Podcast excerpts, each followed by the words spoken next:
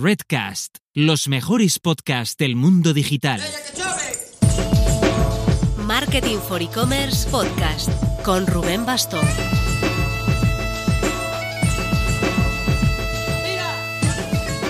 Hola marketers, las más de 120 tiendas online participantes en los e-commerce Awards España están en manos del jurado. No falta nada para conocer ya a los finalistas.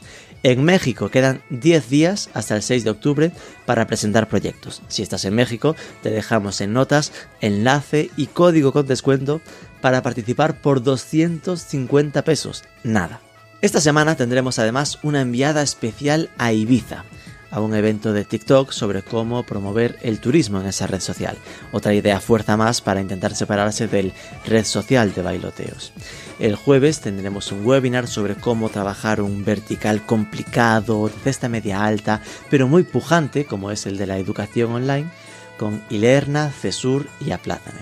Y el viernes tendremos un desayuno Women Forward. Pero esto es secreto, hasta el mismo día. No se lo contéis a nadie.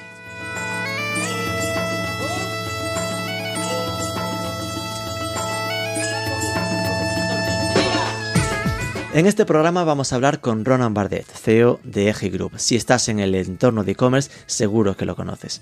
Durante mi viaje a Liso, Barcelona, hablando presencialmente, me contó una novedad que había sucedido con un cliente suyo internacional de hace años me pareció tan interesante que lo convencí para que nos lo compartiese a todos en este podcast. Es una historia muy simbólica relacionada con la paciencia del inversor. Aquello que se dice de que hay que diversificar porque son muy pocas las que triunfan. Por eso hay que sembrar en muchas y a veces el éxito llega en la que menos te lo esperas. Es la historia de cómo 80 mil dólares de inversión en la startup israelí Globally se han convertido en 7 millones de dólares. Vamos a por ello. Pero antes... Mientras esperas esa lluvia de millones, toca currar y optimizar a muerte la tienda online. Y no te quedes en la ficha de producto. Haz compra fantasma, revisa la experiencia en tu pasarela de pagos. Con todo el tema de la PSD2, se nota aún mucho más la diferencia entre e-commerce top y los que dejan esto de lado. Si buscas una de garantías, habla con PayComet genera una experiencia de pagos rápida, segura y sin fricciones. Tiene más de 20 métodos de pago disponibles y subiendo, y entre ellos tarjetas, PayPal y Bizum. Y si quieres probarlo, tienen 3 meses gratis. Échale un vistazo en Paycomet, pay con Y, comet como cometa, paycomet.com.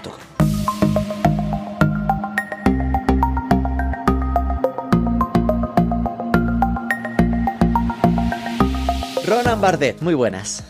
Buenas, muy buenas a todos. A ver, Ronan, yo a ti te conozco mucho, llevamos años eh, colaborando con Digital One to One, con los e-commerce awards, eh, pero puede haber gente que aún no te tenga tan ubicado y, que no entienda qué hace este francés en el top 10 de los influencers del e-commerce en España. Cuéntanos un poco tu historia, ¿no? ¿Cómo, cómo caíste desde Francia para España? ¿Cuándo viniste? Bueno, bueno, pues sí, efectivamente eh, me caí aquí, es verdad, es una casualidad. Eh, llevo, por hay que decirlo, más, más o menos 18 años estando aquí en, en Barcelona. Eh, llevo más de 18 años trabajando en e-commerce en digital, ¿vale? Es un sector que conozco bastante bien. y pues lo que ha pasado es que básicamente estaba en París trabajando como toda la gente después de mis estudios en esta capital donde está el trabajo, ¿no? Y eh, tenía como ganas y objetivo de trabajar en el mundo digital, en el mundo del e-business, ¿no? Pero llegué en el mercado del trabajo justo después de la primera burbuja, tipo 2002. de la crisis.com. Exactamente, por lo cual eh, no era una muy buena idea, ¿no? Así que me fui a París, busqué un trabajo de comercial para vender soluciones de comunicación ingeniero en eh, soluciones de, comunicación, claro, vendía fax, ¿vale? Soluciones de comunicación suena mucho mejor que vender fax. Bien tirado. Y como yo era bastante buen vendedor, pues eh, conseguí devolver el dinero rápidamente a mi escuela, que era una escuela cara. Eh, y a partir de este momento decir, oye, ¿qué quiero hacer? ¿no? No quiero vender fax toda mi vida, ¿no? No era mi objetivo. Hmm. Así que, mm, como ya hablaba castellano, eh, dije, va, me voy a ir a Barcelona, que estaba muy de moda en, aquel momento Barcelona. Eh, había una película, no sé si la conoces, La Casa de Locos, ¿te suena? No. Bueno, una película que habla de un chico francés que se va a Barcelona de Erasmus y lo pasa muy bien. Eh, y yo decidí, bueno, me voy a ir a Barcelona. No conocía la ciudad, no tenía amigos, no tenía trabajo, por supuesto. Y llegué en esta magnífica ciudad, eh, pues así, eh, busqué un trabajo de, de, para empezar de comercial también, seis meses, y de repente, opla, suerte absoluta, me encuentro con una oferta de trabajo en la vanguardia eh, para una empresa que se llama Redcoon, bueno, que se llamaba Redcoon porque ha sido comprada por el grupo MediaMark eh, hace algunos años. Mm. Y Redcoon era eh, uno o el primer pure play e-commerce de electrónica de consumo eh, que se lanzó aquí en España localmente. ¿eh? Una empresa alemana y el fundador, Luis Krug, pues vino a España eh, seis meses después de montar la empresa en Alemania para crear la filial española. Qué Su bueno. mamá eh, es española, así se, se quería acercar de la familia. Y yo, pues eso, entré en esta empresa, fíjate, en 2003, en, en septiembre de 2003, una empresa eh, donde éramos dos tontos y dos ordenadores en un piso de Barcelona, en Poblenou. Eh, de hecho, cuando decía la entrevista era como, oye, ¿dónde estoy? Eh, estoy en la, en la entrevista en la cocina, o sea... En ¿qué- tu casa. Startup vale, pero vamos, por favor, una, una oficina dec- decente, ¿no? Y pues, y en dos años, en 2005, pasamos, pues eso, de ser dos tontos en una cocina a unos 40 empleados, a 2.000 metro- metros cuadrados de oficina en, el, en Badalona y a casi 30 millones de facturación online en B2C en España en 2005. O sea, ¿te imaginas facturar 30 millones de euros en e-commerce en, En 2005? 2005. Era una puta locura. O sea, era, una, bueno, básicamente la experiencia startup en su, en su esencia. Me, me encantó y me enamoré aún más de- del, del business, del e-commerce, que, que antes. Para mí ya era como, oye, de- aquí estoy y, y de aquí no me muevo. Estaba haciendo un repaso en tu LinkedIn. Es el LinkedIn más largo e inmanejable que me he encontrado en mi vida. Un árbol de Navidad. Sí, sí, sí, sí. sí. ¡Qué caña! Porque decía, a ver, voy a ver lo de Red Kun. Y normal que no lo hubiese visto. Es que, madre mía. Está muy abajo, está muy abajo. Sí, sí, Acabo sí. de llegar al final de todo. Ahí empieza. De hecho, no has puesto nada de tu época de vender faxes, ¿eh? Esto lo tenías escondido. Que no, que no. Bueno, oye, me quedé solo seis meses, no, no lo puse, ¿no? Estuviste ahí hasta el 2007 y después, bueno, es que lo que decía, eh, aquí de- hay un, un hueco en tu LinkedIn, no sé qué, a qué te habrás dedicado hasta el 2010. Ah, ¿no lo puse? Pues mira, eh, hasta el 2009, bueno, 2007, 2008, me puse como un consultor en e-commerce, tuve varios clientes y en aquella época eh, me acerqué de Didacli, eh, que tenía una agencia de marketing eh, digital, de performance Sí, sí. marketing, que se llamaba Atracción y luego Atracción fusionó con Concentra, que luego Concentra fue comprada por, eh, por la empresa esta de... mm, Ay, no, no acuerdo el nombre. Un- Una empresa de tecnológica Sí, sí, sí.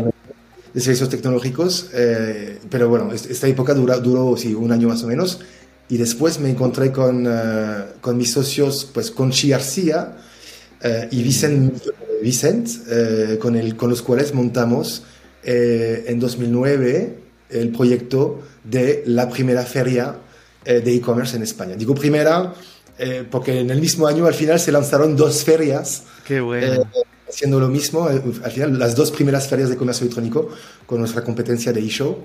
Claro. Y desde ahí se mantiene esa competencia entre los dos ecosistemas. Nunca hemos hablado con, eh, con el dueño de, de eShow, eh, pero bueno, no, que no pasa nada, eh, hay, eh, hay sitio en este mercado para todos. Sí, y, sin duda. Y, y lo que están haciendo lo están haciendo bien, así que bueno, enhorabuena a todos. Pues mira, revisando esto, es que aparecen marcas que con las que empezaste de co-founder, de eh, consultor, está Splio, que- digo marcas que ahora suenan a que están consolidadísimas, ¿no? Pero que en el momento debían ser súper pequeñitas. Y Advice, Splio, eh, Sí. Pixmania, a ver, ¿qué, qué más aparece por aquí? Que esto es loquísimo. Boardfy, esta ya es más, más moderna, ¿no? 2016, que es comparador de precios. Ahí ya inversor, ya se nota que llegó el dinero. No, ahí es un poco, digamos, como nació el concepto de EGI Group, ¿no? Eh, Sí, entonces hagámoslo por orden. Primero nació Club e-commerce, ¿no? Sí, la marca Club e-commerce, eh, en realidad otra marca que usamos para montar la feria que era... Eh, Group. Eventos e-commerce se llamaba antes. Eventos e-commerce. Pero desde ahí efectivamente montamos, vendemos la feria y montamos el Club e-commerce. El Club e-commerce después de la feria fue como decir, oye, vamos a crear una comunidad eh, y alrededor de esta comunidad pues intentamos eh, eh, pues eso, crear algunas líneas de negocio afinas a esta comunidad. Y de ahí salió los primeros eventos del Club e-commerce, que antes eran un speed networking, que luego se transformaron en, en el famoso famoso, entre comillas. En el Digital mucho. Los famosos Digital One to One. Exactamente. Antes se llamaba Club e-commerce Summit One to One. Voilà, para la, historia. ok. Y, con esto seguís hasta ahora, obviamente con el parón o el bofetón este grande que hubo con, con toda la parte de COVID, que lo fuimos hablando, ¿no? Pero obviamente... Complicado, hay que decirlo, un año bastante complicado, sí. Muy complicado, es decir, yo es que recuerdo eh, eh, que estuve en Barcelona en el Digital One to One de marzo 2020 marzo 2020, debió ser 28 de febrero, 2 de marzo, en plan. Que recuerdo que de ahí salté a México y de México me vine antes de tiempo porque ya se cerraba, eh, se cerraba España, ¿no? Nos confinábamos. Eh, eh, ya pillaba con ese run run, pero aún, aún, se hizo el evento y a partir de ahí, claro, de todo lo... Recuerdo que los planes que teníais era de hacer más eventos que nunca, es decir, que pasabais de dos a cuatro cosas puntuales, verticales, y de repente fue un bofetón grande y, jo, es decir, que ahora veo que habéis seguido activos en, lo posible, convirtiéndolo a cenas, no cosas más concretas. Eh, ahora en octubre vamos a tener el Digital One to One eh, ya en Madrid, ya de dos días. Formato original. Bueno, hay aún no, porque son dos días y no tres, ¿no? Es decir que...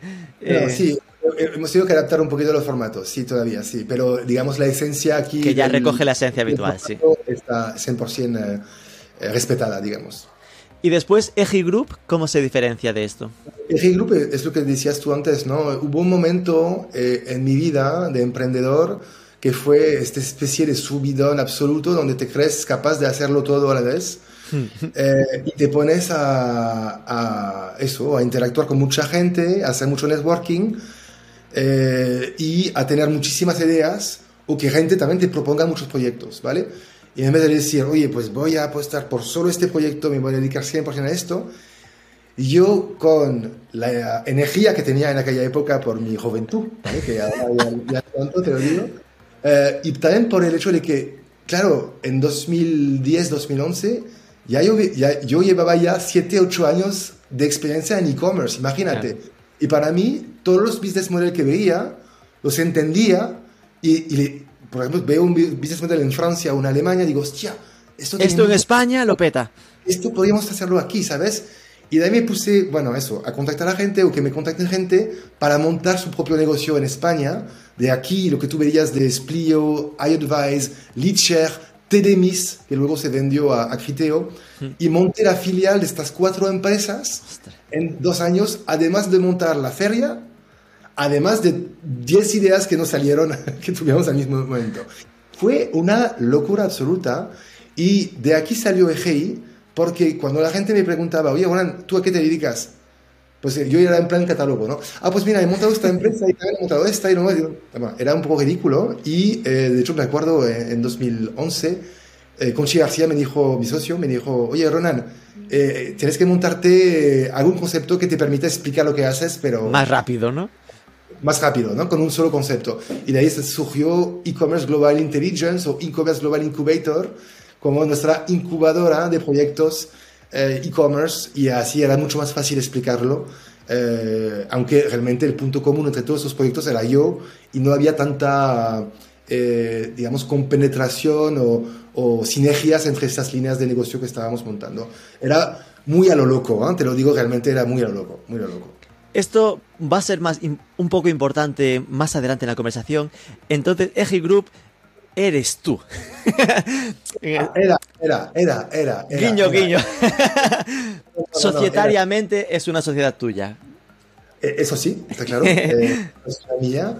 Eh, sin embargo, realmente ahora, pues en la organización que tenemos, sí que tenemos líneas de negocio muy eh, sinérgicas entre ellas, no sé si dice esto. Sí, sinérgicas. Eh, eh, tal vez tenemos a, bueno, la parte de eventos, tenemos la parte de PR, comunicación con Cinzia ¿ah? y Patricia, Eri Comunica, la parte de reclutamiento, Eri Talent, con Fabrice y su equipo que está yendo muy bien también, para ayudar los, los, pues eso, los, players del e-commerce a buscar talentos digitales. tenemos la parte de Eri Ventures, donde eh, manejamos todo el tema de conexión de startup del sector e-commerce o digital commerce con potenciales inversores. Eh, y junto a esta, esta, actividad tenemos obviamente las aceleradoras, RI Booster y DNVB, ¿vale? Eh, RI Booster siendo pues, eso, una aceleradora de startup eh, en fase seed o pre-seed, retail tech, e-commerce tech, martech, que ayudamos a crecer. Todo esto ahora obviamente son líneas donde no hay una dependencia de Roland Bardet, no la hay, ¿vale? Eh, pero sí que además hay muchas eh, sinergias entre una y otra. Eh, ah, me olvidé obviamente de RI Expand, nuestra línea donde acompañamos las soluciones extranjeras, retail tech, e-commerce tech, de fuera hacia España. De hecho, como te decía antes, ¿no? Antes era, hostia, vamos a montar un montón de filiales de empresas sin ninguna la cabeza. Pues de ahí salió todas las líneas de negocio que tenemos ahora, porque al final cuando una empresa llega a España, ¿qué necesita? Pues leads, eso lo hacemos con RE Expand. Eh, marketing, eventos con los Digital One to One, necesita PR, notas de prensa para aparecer en Marketing for E-Commerce, por ejemplo. ¿eh? Eh, necesita pues reclutar equipo, talent, talent. ¿vale? Un, un talent y a lo mejor necesita para acelerar su desarrollo algo de inversión con, con Ventures, ¿vale? Lo cubrimos todo a partir de, este, eh, de esta actividad sin pensar, pues ahora, de 10 años después, 11 años después, ya tenemos una, una actividad coherente enfocada al crecimiento de los retail tech, e-commerce tech y martech. Todo esto, todos los EGIs que me has comentado, ¿no? EGI Talent, EGI Comunica, EGI Ventures, EGI Expand, eh, están dentro de EGI Group. ¿O son sociedades aparte? El Group es el, es el, socio mayoritario de cada una de las. Es tienen su propia sociedad. Vale, Correcto. Vale. Y aparte está Club e-commerce, donde tienes otros socios para más centrado en los eventos. Exactamente. Menuda red societaria. Con menos Pescanova le descubrieron un prufo grande. Ten cuidado. y además de eso, obviamente, tenemos muchas inversiones en startup bueno, más joven, unas muy jóvenes y otras menos jóvenes, eh, ligadas al mundo del e-commerce. Muchas inversiones, sí. Sí, porque al final como nació G Group era como esa incubadora, ¿no? De detectar proyectos, ayudarles a empezar. La aceleradora, que, coge muchas eh, participaciones en, empresas. ¿Y qué tal os está yendo lo del...? Porque una es la incubadora como nacisteis y el Edgy Booster es como un pasito más, ¿no? Como acompañarlas a crecer. Eh, Correcto. El Booster, mira, el Booster nació, eh, fue raro, eh, nació por la siguiente razón. Mira, eh, hay una aceleradora francesa que se llama Numa, que es muy conocida en Francia y que hace como cinco años intentó aterrizar en España, ¿vale? Lanzar Numa España, en Barcelona, hmm. como aceleradora no vertical, es una aceleradora horizontal. Y pues me contactaron para ayudarles a buscar mentors, startup. Y viendo esto dije, hostia, me encanta el modelo. ¿Qué tal? Voy a, voy a postular para ser el director de eh, Numa España. ¿vale? no tengo nada que hacer, así que voy a ponerme otro lío más. un part-time, ¿no? Pero, pero lo, veía muy, muy guay muy interesante. Me, me, puse, bueno, no sé, me, me, pareció muy interesante. Y hice pues las entrevistas, llegué a, en la shortlist, ¿no? a la final. final y al final escogerán otro candidato. Otro candidato que es un super crack eh, muy joven, que es el SPEP, eh, el chico que montó a, a Reba y a, mm, ¿cómo se llama? Esta aplicación de actividades, eh, actividades de ocio, es Fever. Fever. Ah, vale, vale, sí, sí. Es el, el cofundador de Fever. Ajá. bueno. Pero perdiste, y tú ofendido de haber perdido, dijiste, le monta la competencia. Lo entendía muy bien, chaval. Además, una, una, aceleradora francesa que coge un director francés para ir a España tampoco está, está tan bien visto, yo creo. Claro. Es un poco prepotente. Ya tenemos una mala reputación, así que... Sería bastante habitual, bastante creíble, ¿no? Exactamente. Eh, y por lo cual dije, hostia, pero ¿por qué necesito a, a, nadie para montar mi propia aceleradora? Eh, me voy a montar la mía. Y de ahí nació el EG Booster. Así que EG Booster eh, tiene como... A ver, el target de EG Booster hay que entenderlo bien, ¿no? Son startups muy jóvenes, ¿eh? en fase seed o pre-seed. Ah, entonces es bastante sinérgico, muy parecido a EG Group en general, ¿no? Sí, pero los servicios de EG Group son muy caros. Si tú eres una startup y quieres ir al one-to-one, hay que soltar la pasta. O sea, es, es muy ¿vale? En, este caso dije, hostia, tengo un montón de contactos de startups muy jóvenes que tienen muy buenas ideas, pero que no tienen el dinero para pagarse los servicios de EG Group. Bam, con la aceleradora, es más, soy yo que les doy dinero, ¿sabes? Claro. Eh, eh, así que nada, eso fue la idea y de ahí estamos eh, ya buscando la ronda de financiación del EG Booster 4 que lanzaremos. El 4 lo lanzaremos seguramente en junio del año que viene. Bueno. Y esto suele valorarse por cómo han funcionado los anteriores, ¿no? Ahora que ya lleváis mm, tres ediciones, ¿ha salido de ahí algún, algún caso que digas, ¡buah, qué maravilla! Tenemos startups muy guays, ¿vale? Eh, que, todavía son muy jóvenes. Aún están en ello. Eh, con este formato, ¿eh? el de Booster. empresas que entraron, no sé, con 5K de MRR, el que ahora están a 80k de MRR, 100k de MRR, siendo un SaaS está muy bien, ¿sabes? Por si hay gente eh, que nos odia por hablar de tanta jerga, MRR es Monthly Recurring Revenue, ingresos recurrentes mensuales. Exactamente, para un SaaS es, digamos, el KPI más importante. KPI, bueno, el, la métrica más, la, métrica más importante. Eh, dicho esto, dentro de Hey Group eh, sí que tenemos algunos casos de éxito a nivel de inversión bastante, y sobre eso queríamos hablar en este capítulo. ¿Alguien te ha dicho algo o qué? Me, ha comentado un pajarito que hay un caso de éxito de una startup que, pasó por vuestras manos y que ha, digamos, saltado a... de estos que explotan, ¿no? muy a lo grande. Cuéntanos un poco cómo llegó a vosotros el Global I, Global-E. Bueno, Globally, para, para, los que no la conozcan, y seguro que mucha gente no conoce. Muchos no lo conocerán.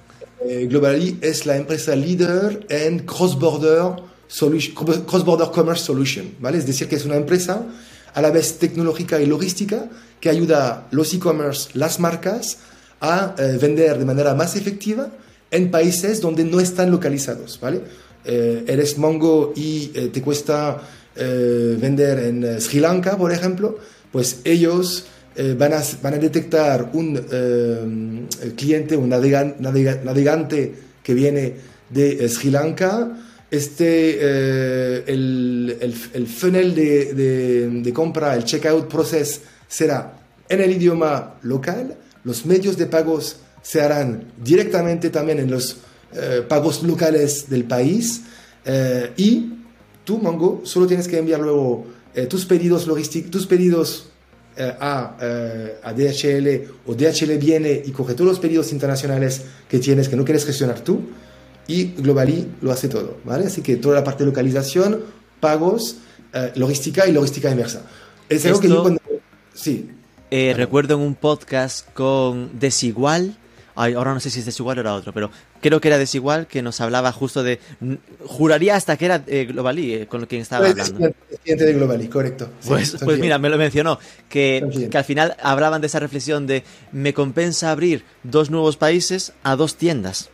¿No? Porque el potencial de crecimiento de, un país completo es mucho más que, el de una tienda eh, y, que, y que con esta herramienta que la forma de, abrir países era, era muy fácil, ¿no? Es decir, que eh, les solucionaba esto que me estás comentando de el idioma, la atención en ese idioma, los, eh, las pasarelas de pagos con medios de pago locales y toda la gestión logística, que sobre todo es lo que suele dar más problemas, ¿no? Y me olvidé también toda la parte muy importante de los incoterms, perdón, de, las, de las tax, todo lo que es... los impuestos, ¿no? Eh, los impuestos locales, que, hay que, es un nightmare absoluto, todo esto se calcula de manera automática, se propone al cliente de pagarles ellos si quieren en el momento de la compra o en el momento de recoger el producto, es decir, hacer, bueno, ahí, más o menos ellos deciden si quieren tomar el riesgo o no de, un mini fraude, entre comillas, hmm. eh, pero está súper completa la solución, realmente lo, lo, lo tienes o no. Para la historia y para contestar a tu pregunta, eh, en 2015 me contacta uno de los co-founders de, esta empresa, eh, desde Israel, es una, empresa israelí. Y me dice, oye Ronan, eh, veo que estás muy conectado con gente en España a nivel de retail e e-commerce y me gustaría ver si me puedes ayudar a entrar en este país. ¿vale? En esta época ellos estaban en Israel, bueno, no es un mercado muy grande para vender, acababan de abrir el UK, iban a, a abrir Francia y nosotros éramos el tercer o segundo país eh, potencial para ellos, ¿vale? Es decir, que eran pequeñitos, ¿no? Y esto coincidía tal cual con lo que ahora sería lo que me comentabas de EGI Expand, ¿no? Lo de ayudar a, startups internacionales a entrar en España. Exactamente. Y entonces, viendo el potencial de este, de este producto, de esta empresa, eh, les dijimos, oye chicos, nos encanta lo que hacéis, os vamos a hacer una propuesta de acompañamiento de dos años, ¿vale? Con todo, Es decir, que os ponemos un Nosotros somos Global, global en España. Eventos, PR, os hacemos todo y obviamente si queréis os, damos un gran descuento sobre el servicio y este gran descuento pues lo transformamos en equity si os parece interesante. La negociación fue larga, la verdad, pero encontramos el, el, buen, el buen punto y conseguimos pues más o menos 80 mil dólares en, eh, en equity en este momento, sí, en 2016. Que ahí entiendo que la negociación es larga porque, bueno, también es bueno, cuanto más cerca de la fundación están, más acostumbrados están a jugar con, con, esto de entra un socio nuevo, así que le doy parte de la sociedad. Cuando, cuando, cuando ya está más madura, ya no, están para tonterías, ¿no? Es decir, ya aquí mira, te lo pago y punto. Entonces, aquí tú hubo esa fortuna de pillarlos muy jóvenes aún, ¿no? Muy, muy recientes, supongo, ¿no? Correcto. Y con lo cual, lo que, lo que hiciste fue hacer una, propuesta de acompañamiento en la que cambiasteis, porque eso no es un descuento, cambiasteis dinero por, por equity, aunque en aquel momento podía parecerlo, ¿no? Porque muchas veces la gente lo ve como, bueno, me lo paga en papelitos, como si no sirviesen para nada. No, no, realmente había, había un valor detrás, eh, claramente, sí, sí. Y entiendo que esa negociación al final es meterse en cuál es su modelo de negocio, cuál, ¿sabes? ¿Cómo lo valoras? Porque te metes en lo de vamos a valorar cada acción en seis veces tu, margen bruto anual del año pasado, ¿no? Cosas de ese estilo. Sí, sí, sí, es, una cosa bastante compleja, pero bueno, al final lo, conseguimos y, todos contentos ¿ah? a la firma del, del, contrato. Y Eso fue 2016, hubo dos años de acompañamiento. ¿Qué tal ese acompañamiento? Eh, bien y no tan bien, para ser sincero. Eh, conseguimos muy buenas referencias, por ejemplo, el corte inglés, que, hombre, mayor que esta referencia eh, es, complicado. Pero tengo que decir que en aquella época el tema del cross-border e-commerce todavía en España no estaba tan, tan, tan visible como ahora, no era tan hot. Y eh, aunque para mí la solución era muy, muy buena, también apuntaba mucho a Tier 1, tipo de, clientes muy, muy, altos. Y no hay tantos muy, muy grandes customers, ¿vale? Sobre todo en 2016, que es decir, que ah, yo tengo esta percepción ahora mismo, ¿no? Es decir, que eh, a mí me lo comentó Desigual, decía, ostras, lo ves clarísimo, pero en 2021, ¿no? Enero. pero en, en 2017 igual me sonaba a avanzadísimo. Interesa lo típico, que lo escucharías como, va, qué interesante, pero que habría muchos clientes que, que les sonaría como, me lo apunto, ¿no? Tareas para dentro de un año y pico. Correcto, y además te digo que nuestro TAM, es decir, el Total, total Addressable Market, ¿eh? el TAM, otro, ¿Total qué? ¿Qué has dicho ahí? Total Addressable Market. ah, vale, el mercado al que puedes llegar, ¿no? El mercado potencial, al final, era muy reducido porque, vale, eh, empresas del tamaño de, de Corte Inglés, Mongo, Inditex, no hay tantas en España, ¿vale? Eh, por lo cual, claro, ahora lo tienen mucho más fácil porque han creado otros productos para middle market y para long tail, eh, lo cual lo hace mucho más, mucho más fácil en, España y lo están, la están petando, sí, sí. Con lo cual, aún pero bueno, en plan, esto va a ser, acabaron los dos años, dijeron, bueno, no renovamos porque hemos visto que tal, en el estado en el que estamos, eh, seguramente España no está aún madura suficiente.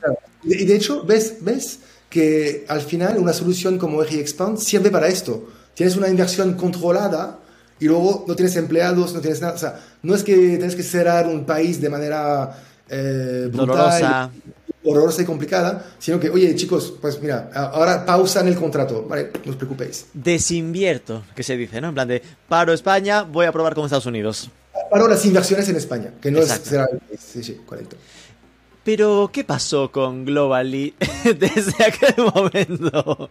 Pues pasó que en, en, eh, en marzo de este año, más o menos, eh, me entero vía un post en LinkedIn que eh, Globally está eh, haciendo, eh, postulando para un IPO en Nasdaq, ¿vale? O sea, no es que lo van a aceptar. ¿no? Perdón, Es- mucha jerga. IPO es Va- que va a entrar en la bolsa de Estados Unidos, en la del Nasdaq, la de las empresas así innovadoras tecnológicamente. va a pedir la autorización para entrar, digamos, no, no es que... Que podían Oye, decirle que no. Es que quiero, estar en el Nasdaq, ¿no? Pues a ver, espérate, que no es tan fácil, ¿no? Y eso anunciaron. Yo como, uff, hostia, vaya, ¿y a qué, a qué valorización potencial? Bueno, valorización potencial, un billón, un billón, ¿ah? mil, mil, mil millones. Y hostia. Hago, hago los cálculos en mi cabeza, ¿vale? ¿Ah? Eso, está, eso está muy bien, esto nos daría, bueno, casi un millón de dólares, ¿no? Para nosotros, para la EGI, hostia, o sea, de 80 mil dólares a un millón de dólares, ¿no? Es como, wow, la hemos petado, ¿no? Sí. ¿Y qué pasa luego? Pues lo que pasa es que hacen la IPO, pues no sé si tres semanas después, ¿no? Eh, en abril o algo así. Es decir, las Eh, aceptaron. Las aceptaron el dossier, ok, estamos aceptados, vamos a la IPO. Yo sigo ahí a distancia, bien la retransmisión de, de la Quiero apertura. pensar, me imagino ese momento, desde el momento en el que lo aceptan, No, tú no, ya te, te has gastado Yo- la mitad. Yo muy feliz, con muchas dudas también, porque al final, a ver, chicos, es que- Puede ir que- mal, vale, puede ir mal. Puede ir muy mal y además yo no controlo nada, ¿sabes? Es decir, que estoy aquí, soy, soy micro, micro inversor en la empresa, micro, micro inversor. ¿Qué, qué- qué porcentaje tenías? Porque esto que será un no sé, no 0,5%. sé, algo, algo totalmente no relevante, ¿sabes? 0,0, yo qué sé. 0,02. Algo muy, muy- nada, nada relevante y, y obviamente, pues claro, todo esto no depende de mí, yo no he aportado nada aquí eh, y soy eh, totalmente, eh, no tengo ni voz ni voto, ¿no? Y eh, pues nada, la IPO se ejecuta un martes, que ahora ni siquiera tengo la fecha, y más o menos en vez de un billón, ya la valorización de entrada es de dos- 2,3 billones, el doble. Soy yo ya, hostia, tengo potencial, tengo, oh, la empresa, EGI, bueno, bueno, la empresa EGI de la que mm, No, soy no, no, propietario. es, es importante también. Sí, sí, eh, sí, que después al, al, al hacer la tuya te ha dado un rejón también de impuestos, es cierto, pero bueno. No, no, claro, y, y- y al final también te digo que en eh, nuestra manera de, de- de- de trabajar en EGI no es tanto quién está en el capital, sino que cómo eh, hemos trabajado este cliente. Eh, es decir, hemos- teníamos un equipo de gente que trabaja eh, para eh, este cliente y, por ejemplo, el comercial que, se llevaba, que llevaba la cuenta se lleva un 33% de todo esto, para empezar. ¿vale? ¡Ostras! de su salario, está muy contento, eso te lo puedo decir. Sí, sí, sí. sí. Oye, os, os- os estoy dando unas informaciones, chicos, que aquí hay- que nadie lo diga a nadie, ¿vale? Que todo esto es muy confidencial. es- es- no se lo contéis a nadie, ¿vale? Los que estáis escuchando, no se lo digáis a nadie. Contamos cual- con vuestra confidencialidad. No es tanto quién, quién está en el capital de la empresa, sino quién ha participado a la Wow. gestión del... Así lo hacemos en EGI, ¿vale? Este, este comercial... Esto era blockchain eh, antes del blockchain, lo que me estás contando. No, al final, eh, toma en cuenta que en EGI también vamos un poco en plan Lean Startup, ¿no? O sea, oye, entra un cliente, yo no pago salarios en general, en EGI, ¿ah? no en los Claro, one-to-one. sí, sí, sí. ¿vale? Es, hay un cliente y montamos un poco el equipo A que va a eh, dar el servicio a este cliente. Y Claro. pues tú vas a pagar tanto, tú, tú tanto, tú tanto. Es un poco la... Claro, que de algún modo ese comercial, como se le regaló la mitad o una- esa parte de, de la propuesta a cambio de la equity, él perdía también su fee comercial en aquel momento. Pues Exactamente. él también apostaba a que si al final ese equity se monetizaba, él se llevaría una parte. Exactamente, correcto. Es exactamente esto Wow. que hemos negociado. Exactamente, ¿vale? Vale, vale. es el- Entonces, de repente esa IPO empieza a perfilarse que, oye, que estos israelíes, igual la valoración final pueda estar en 2,3 mi- billones, dos co- 2.300 millones de dólares. Correcto, correcto. Y eh, claro, pues nos explican todo cómo funciona esto, nos dicen cuántos equity tenemos en, en, el, en, la, en EGI, ¿no? Y eh, nos explican... Nos pues, que- explican, perdón que vaya interrumpiendo, nos explican quiere decir que tú tuviste que volver a hablar con Global Sí. diciendo, hola, soy No. Roland, ¿os acordáis? No, no. Por email nos envían un email a todos eh, y te envían, el, te envían el cap table, el cap table. Oye, os estoy dando mucha, mucha información, pero bueno. Para es eso estamos, para eso estamos. Los podcasts son para profundizar en los temas. La IPO recibo el cap table. El cap table es eh, quiénes son los inversores dentro del- de la empresa antes de la IPO, ¿vale? Y yo efectivamente me enteré que eh, Shopify había comprado 6% de la empresa justo antes de la IPO. Y ves todos los nombres de los founders, los grandes VCs y RI Group. Eh, Bien, Shopify, claro, y Shopify en la misma lista. Era como, wow, chicos, o sea, hemos llegado aquí, ¿sabes? O sea, bueno, nada, y long story short, porque no voy, no voy a ir a, a- a los detalles, pero long story short, ya hemos conseguido los equities eh, eh, justamente antes de ayer y eh, la valorización ahora, después de cuatro meses de la empresa, es de 7 billones eh, de dólares, por lo cual nosotros tenemos más o menos en EGI. Más, o me- más o menos 7, no, un poco menos, un poco menos de 7, millones de dólares. Bueno, Madre mía. sí, sí, sí, es... eh, Un momento, es de, un momento de silencio para asumir esto. Mm, reflexionemos sobre esto. Quiere decir que eh, cuando salió a bolsa de verdad, salió en 2.300 millones de dólares. eh, entiendo que hay ese punto de que no se pueden vender al momento, ¿no? Es decir, que tenéis ese, esa... Que- Y que ahora, eh, a, a septiembre-octubre de 2021, ya os han permitido liquidarlas. Un tercio, un tercio, solo un tercio. Tenemos otro tercio, en- es lo que decías tú. Después de una IPO, eh, hay- después de una entrada en bolsa, hay unas normas para que no se derrumbe el título. Claro, ¿no? para O que sea, todo Dios no venda y, y diga, esta es mi oportunidad. Vendemos todo y se, y se va todo a la mierda. No, es así, correcto, correcto. Con lo cual, ahora, ahora que podéis, habéis liquidado, porque por si acaso pájaro en mano, hay que agarrarlo. Mantenéis dos tercios, porque quién sabe, a lo mejor dentro de un año está en 15 billones, ¿no? En, en 15 mil. O, o a lo mejor se derrumba y no vale nada. O se derrumba. Pero por si acaso, un tercio de estos 7 millones de dólares, con lo tanto, haciendo la cuenta, 2 millones, 2 millones y pico de dólares, Eji Group ya los ha vendido y lo... Desde ayer los tenemos en, bueno, sí, los tenemos a disposición, digamos, para, para decirlo así. Sí, ¡Wow! sí, sí. Bueno, este, Madre está, está bien, está bien, no, no me puedo quejar, no me puedo quejar. Sí. A ver, que Así de- es interesante porque, porque es cierto, de verdad, que en España eh, nos falta mucha cultura de, de que estas cosas pasen. Me explico. Aún estamos en un entorno en que si, cuando se habla de negociaciones con, incluso con empleados, ¿no? Que incluso hay empleados que cuando le planteas variables, ya ni siquiera equity. Variables muchas veces es como, "Mm, yo prefiero fijo porque el variable nunca se sabe, bla, bla, bla. Si, está la cultura de que un variable en general eh, no gusta, ¿no? Ya no hablemos de que hay empresas, sobre todo en startups, que eh, se trabaja mucho, ¿no? Con el tema de, de te pago, eh, vamos a estar dos años sin pagar nóminas, pero te doy un 2% de la sociedad. Y en general hay mucha gente que esto lo ve como que me estás contando. En plan, yo, a mí págame eh, y trabajo y punto. Lo, de, lo del equity no se entiende, porque aún no hay muchos casos, como sí que ya ha pasado en Estados Unidos, de que ese equity, de que esos porcentajes sobre la sociedad acabe vendido a una empresa grande y tú cobrando tu porcentaje. Es verdad, Rubén, es que en, en realidad eh, yo ahí tuve la- tu- tengo la suerte de que la gran mayoría de las empresas con las cuales trabajo son de fuera. Ya. Son de Francia, son de Alemania, son de Israel.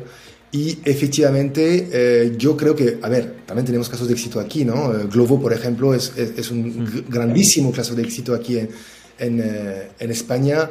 Y estoy muy seguro que muy pronto van a también hacer una IPO, o sea, que también van a entrar en bolsa, quizás en Estados Unidos, o sea, tienen que, que entrar y, y lo van a hacer seguramente. Y har- harán un montón de empleados slash pequeños inversores súper contentos también con Claro. esta operación. ¿no? Pero es, ¿cuántas hay? ¿Cuántas hay? ¿Cuántas empresas eh, de e-commerce o digitales van a entrar en el Nasdaq eh, o en el New York Stock Exchange eh, de España? Pues eh, nada, eh, Wallbox hace poco con el, el, el SPAC que hizo eh, hace que un mes y medio o algo así, que eso no es entrar en la bolsa de la- por la vía normal, sino que es haciendo un, digamos, un- una puerta, puerta lateral, digamos, para, para decirlo así pero hay muy pocas realmente. Y ahí ha sido nuestra, nuestra digamos, eh, suerte de tener eh, eh, clientes internacionales, claro. Claro, a ver, es normal, tampoco hay que fliparse y esperar que cada año pase una de estas, ¿no? Pero, eh, pero sí que es bueno que quien nos escuche, pues esto y- lo interiorice, ¿no? Y, y le quede un poco esa, esa lectura de que eh, el equity, cuando te hablan de, de phantom shares, Dios, es que hay mucho, co- mucho, mucha jerga en estas historias, ¿no? Phantom shares es que eh, por simplicidad en la gestión de la, de la sociedad, no te dan las acciones oficialmente, no te dan un puesto en la, en, eh, en la mesa, ¿no? en la dirección de la empresa, pero te dan Phantom Shares, que es como el compromiso de que si al final se vendiese, te darían la- tu parte correspondiente, que es algo como Claro. mucho más ágil. Pues estas historias pues mira, valen para esto, y que al final igual no entras en el Nasdaq, igual eh, te compra otra Eso- empresa. Bueno, eso que va a decir, claro, no hay que ser prepotente, ni nada, efectivamente, eh, y aunque no todas las empresas van al Nasdaq, hay muchas que reciben mucha, mucha financiación, y cuando recibes financiación a partir de la ronda B o C, por ejemplo, pues tienes la posibilidad de, sal- de salir, o sea, de hacer ya un cash out, eh, y eso sí que se hace de manera bastante común en España, hay muchas empresas españolas que, que levantan ronda, o, o, que, o que se venden a otra empresa también. ¿sabes? Al final, mira, por ejemplo, eh, la venta de Fiat 101, eh, la agencia de C- Sí. CRO, eh, que se vendió a Minsight, no sé cuándo, cuándo se vendió, pero la gente que tenía ahí acciones o stock options, igual lo pasa muy bien ahora, ¿sabes? O sea, está, Claro, está claro. muy bien, es una buena operación. Y ahora Globo acaba de comprar Lola Market, pues quien estuviera invertido en Lola Market, Que no sabemos por cuánto, ¿eh? eso no lo han dicho. no lo han dicho. No. No porque no lo hayamos preguntado. Eh, pues sí, esto queda claro. Entonces, ¿tenéis más casos como estos? Quiero decir, ese, ese intento de, de hacer negociación por equity era una forma de trabajo habitual y lo conseguíais con muchos. Sí, era, era una forma habitual de mi periodo de locura que te decía de antes, cuando he montado cinco empresas a la vez, pero ahí lo malo que tuve es que yo negocié equity en la, en la... Yo montaba la filial, montaba la SL en España. Sí. Ah, la equity era sobre la empresa que tú montabas. No vale nada, nada. Oh. Y de hecho, una de las empresas que, que montamos la SL con, eh, con Bertrand Maraggi, que luego fue el, el, country manager de PrestaShop durante un, un Sí. momento, eh, luego se vendió a eh, Criteo por 22 millones de dólares, de euros, perdón, y nosotros no cobramos nada. Bueno, también porque lo, lo hicimos mal ¿eh? en este caso, Ya. pero es un ejemplo. Si hubiéramos negociado el equity directamente Con la en- central. Claro, ahí está, ahí está. Ostras, esto es un learning potente, un aprendizaje. Total, Porque al final es, claro, si la creabas en plan dame equity sobre la sociedad española, ahí sí que, claro, para quien te lo ofrece, para la central internacional, eh, dice, qué, qué valiente, porque va a riesgo, ¿no? Si él lo consigue, se forra, si no lo consigue, cero. Claro, tú lo que habrías querido es hacerlo con la central, porque si lo consigues, estás sumando a la central, y si pierdes, tú te sigues beneficiando de lo que pase con la central. Correcto, correcto. Y, y además, cuando tienes una filial, es muy difícil valorar lo que has. Cuando hay una negociación que se hace desde la central, ya no estás en el juego tampoco, ¿sabes? Es- Oye, Claro. pues el, el- el turnover eh, llevado por la filial vale eh, un quinto del turnover eh, de, de la head office. ¿Qué puedes decir? Nada. En fin. Y además te digo una cosa, la, la gran mayoría de, la- de las tech, eh, retail tech, martech, eh, e-commerce tech extranjeras, al final, al principio, no necesitan montar una SL aquí en España para, para vender, ¿sabes? O sea, realmente Es que a no es nivel, tan- a nivel, estando en la Unión Europea, no, no es tan necesario, realmente. Así que, bueno. Entonces, no es algo que preveas que se repita en los próximos meses, ¿no? Que ot- otro Pues- pelotazo como este.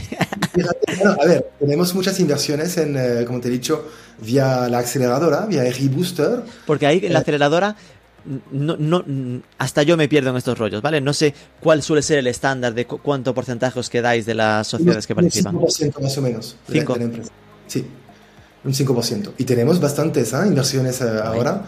Eh, Porque ahí, mucho- claro, la- la- lo que vosotros le aportáis a los que participan en la aceleradora es eh, un valor que ponéis pues en, en base a horas de mentores, a oficinas que les ponéis, un poco, es decir, va- las clases y todo ese rollo, ¿no? ¿Cómo va? Te lo digo, mira, básicamente lo bueno de la, de la aceleradora nuestra, sobre todo la de RI Booster, es que es una aceleradora vertical. Es decir, que todas las empresas que vienen tienen el mismo objetivo.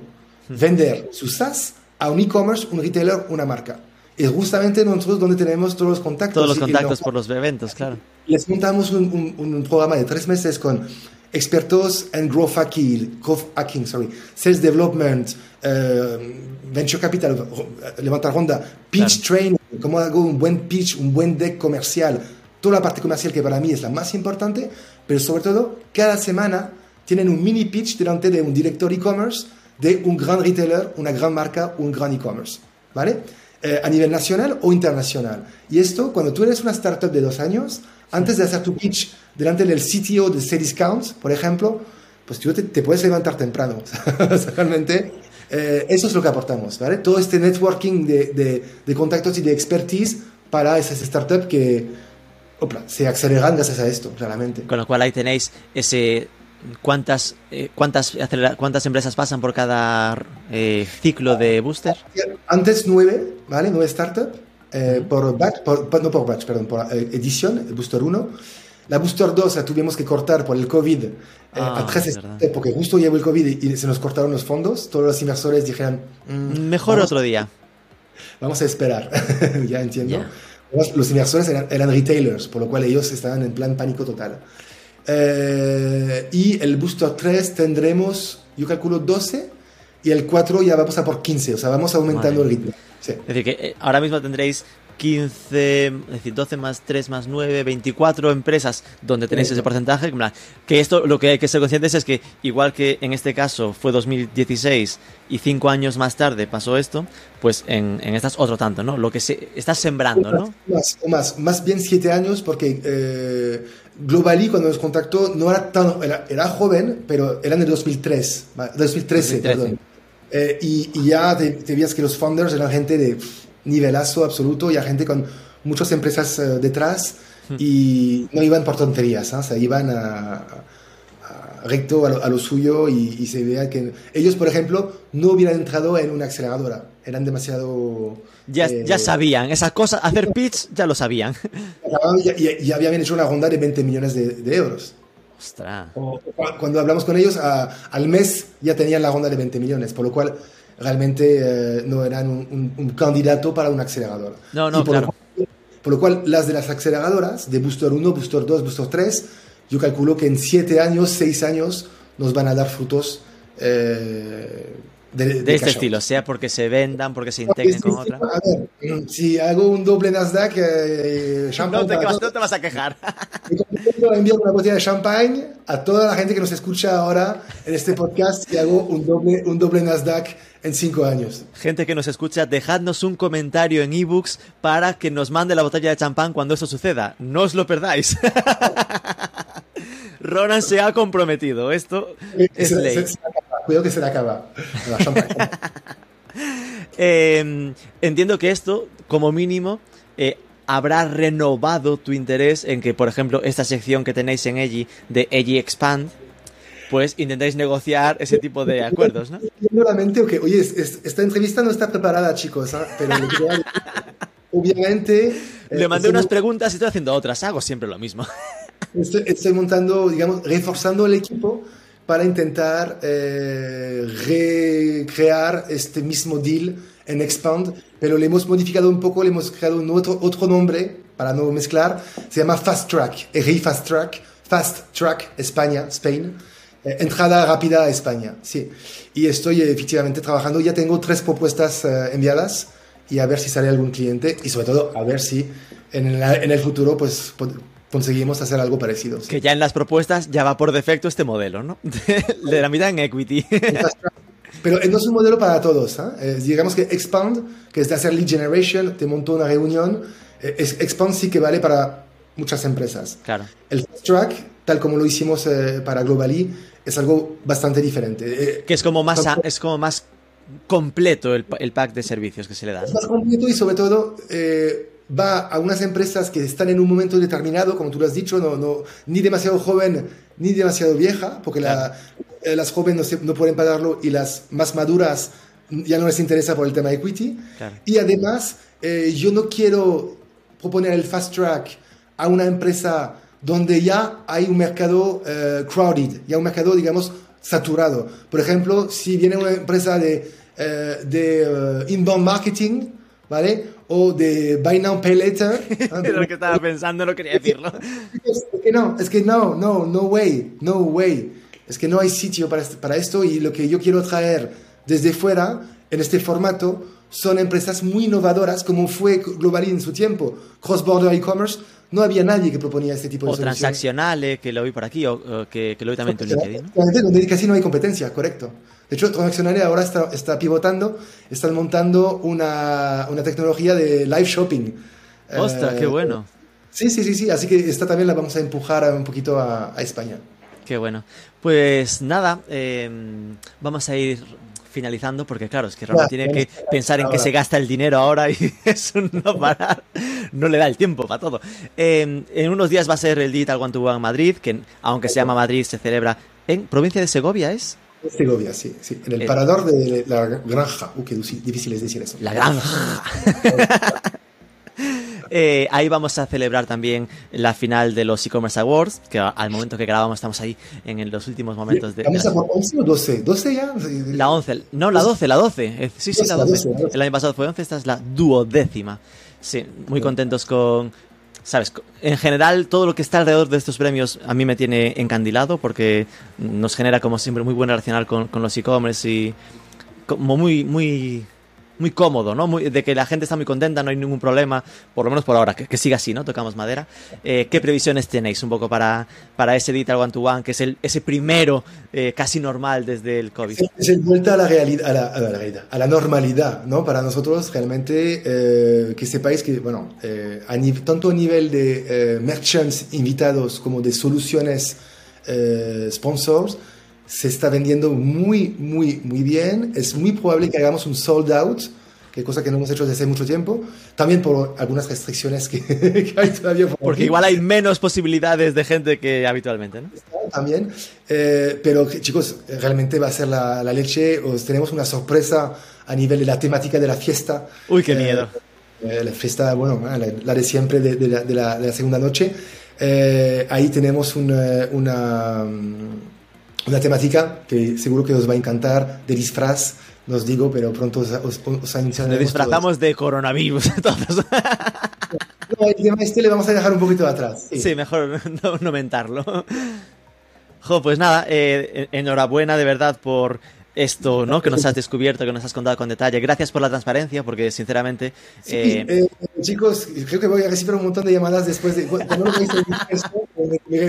apagar el móvil durante un momento, ¿vale? Porque, porque yo creo que, que, que a nivel mercado es muy necesario, ¿no? Que esas cosas se sepan, que la gente se, se anime a, a, ver que estas cosas pasan, que se que tardan, es natural, que no es algo que pase a, a, dos, tres meses, a dos años, pero, pero que suceden y que, y que enhorabuena por la parte que, que te toca a ti y al equipo de G-Group, que, que os lo merecéis.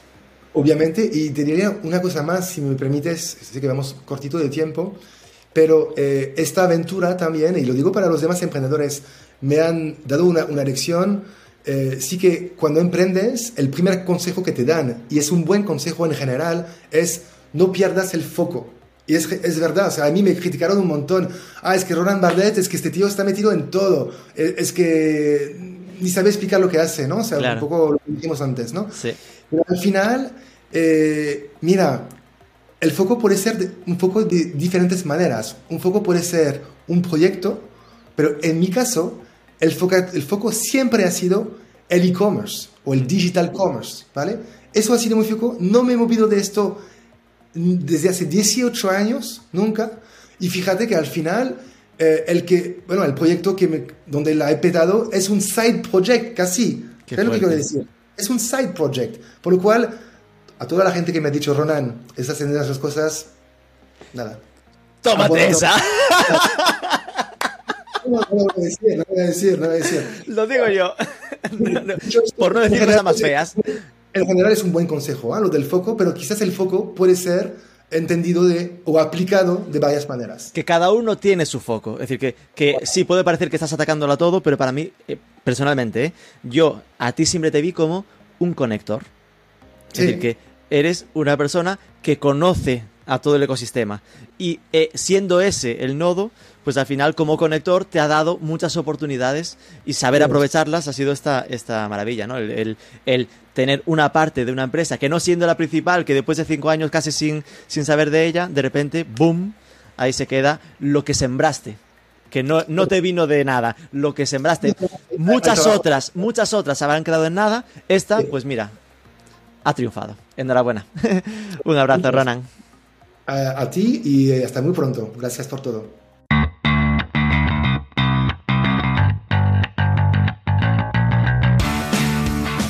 Las sorpresas pasan, pero que la suerte te pille trabajando.